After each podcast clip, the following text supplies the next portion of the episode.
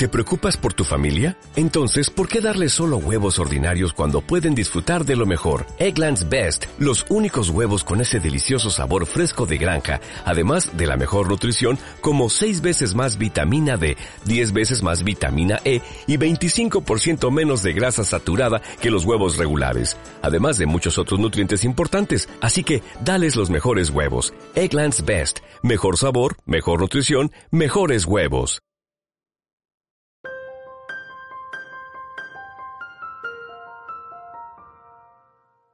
Esto es una cacería. Esas fueron las palabras del cardenal Pell cuando fue acusado de haber cometido abusos sexuales contra menores. Una acusación que le llevó a la cárcel después de haber sido condenado en primera y segunda instancia. Una acusación sin fundamento, una acusación de algo de lo que él era manifiestamente inocente. Fue el Tribunal Supremo de Australia el que se encargó de deshacer la acusación y de darle, devolverle la libertad. Pero para entonces ya había pasado 404 días en la cárcel en régimen de aislamiento y la mayor parte de ese tiempo sin poder ni siquiera celebrar la Santa Misa. Pero Pell era culpable, entre comillas, de dos delitos, de dos delitos para algunos. Pell era, es conservador. Y había intentado, por encargo del Papa, hacer limpieza en las finanzas vaticanas. Esos fueron los motivos por los cuales se organizó la cacería contra él. Aún está por, por descubrirse quién pagó eh, las acusaciones, cuánto dinero enviaron y a quién se lo enviaron. He pensado en esta frase del cardenal Pell y en lo que le ocurrió a él estos días cuando he visto lo que le están organizando a otro cardenal, en este caso el de Colonia en Alemania, el cardenal Belkin. El cardenal Belkin fue acusado de permisividad con sacerdotes pederastas. Una acusación que procedía de un informe elaborado por un equipo de abogados en la diócesis de Múnich un equipo de abogados que hizo un informe tan burdo y zafio que era manifiestamente tendencioso. Belki lo que hizo fue encargar otro informe y, sobre todo, puso el resultado en manos de la policía. En ese informe él quedaba totalmente exonerado. En cambio, el que resultaba implicado era el que había sido vicario general de la diócesis de Colonia cuando ocurrieron los hechos y actual obispo de Hamburgo, Monseñor Gess. Pero eh, si Belki era inocente de las acusaciones de encubrimiento de pederastas, Belki es culpable de los mismos delitos, entre comillas, que había tenido el cardenal Pell. Belki es conservador. Gran delito. Y Belki además es uno de los pocos obispos que se están enfrentando con el resto del episcopado en ese sínodo cismático que está llevando a cabo la Iglesia alemana y que además tan preocupado tiene al Santo Padre. Hay que acabar con él y por eso han organizado esta cacería. Sorprendentemente para unos, lógicamente para otros, Welki, que sale limpio del informe entregado a la policía y cuyo único reproche, el único reproche que se le puede hacer es que no ha sabido gestionar bien la comunicación de lo ocurrido, Wilkie es castigado a estar unos meses de retiro fuera de la diócesis, mientras que Hess, que sí que aparece implicado y que además presenta la dimisión, no se le acepta la dimisión y no se le impone ningún castigo. Bueno, pues bien, ahora ese tiempo que le dieron a Volky de retiro está a punto de acabar y por eso se ha reactivado intensamente el acoso contra él para que dimita. Sus enemigos de dentro de la conferencia episcopal alemana y sus enemigos de fuera están alzando la voz exigiendo su dimisión. Entre esas voces que piden que dimita está la de alguien tan prestigioso, tan importante, como el cardenal Hollerich. El cardenal Hollerich es el arzobispo de Luxemburgo. Es jesuita. Pero es que además es el presidente de las conferencias episcopales europeas y es el relator del próximo sínodo, el sínodo de la sinodalidad.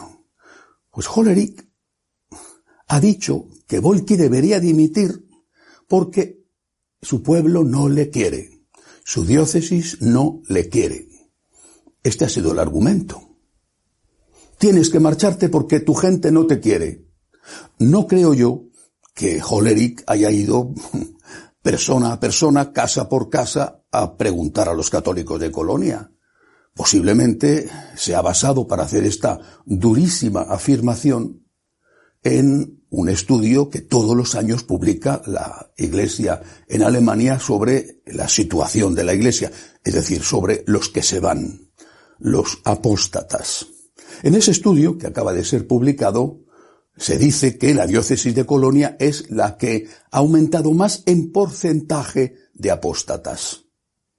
Y ese es posiblemente el argumento que tiene Hollerich para decir que Welki debe de irse. No sé cómo no se le ha ocurrido a su eminencia pensar que quizá esto pueda estar organizado.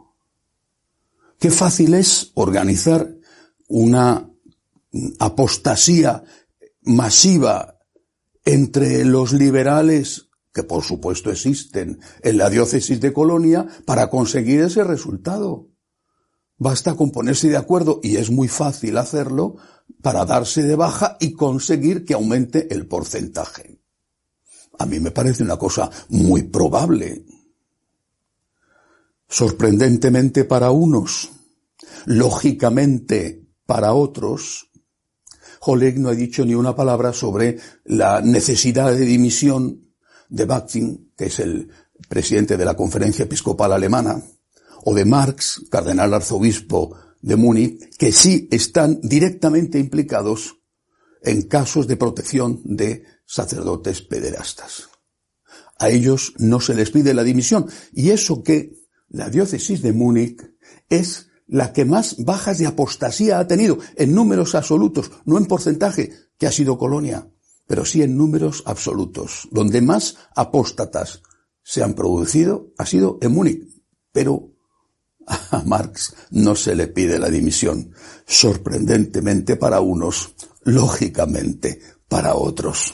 Pero quizá esto se pueda entender un poco más si se tiene en cuenta las declaraciones que el cardenal Hollerich ha hecho esta semana a favor de el sacerdocio de los casados, el diaconado femenino, que todo el mundo sabe que es el principio del sacerdocio femenino, y la aceptación de los actos homosexuales como actos moralmente buenos, tres de los puntos principales que defiende el sínodo alemán.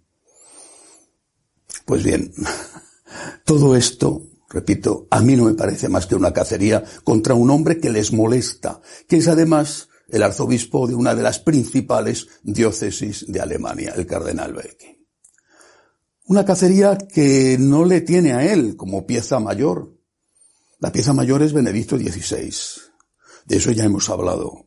Volveré a hablar cuando Benedicto XVI haga públicos los alegatos contra sus acusadores. Acusadores que, curiosamente, es el mismo equipo de abogados que señaló al cardenal Belki como culpable. Acusadores, el equipo de abogados, que están pagados por la diócesis de Múnich. ¿A alguien le puede sorprender que ese sea el resultado? Recemos. Hasta la semana que viene, si Dios quiere.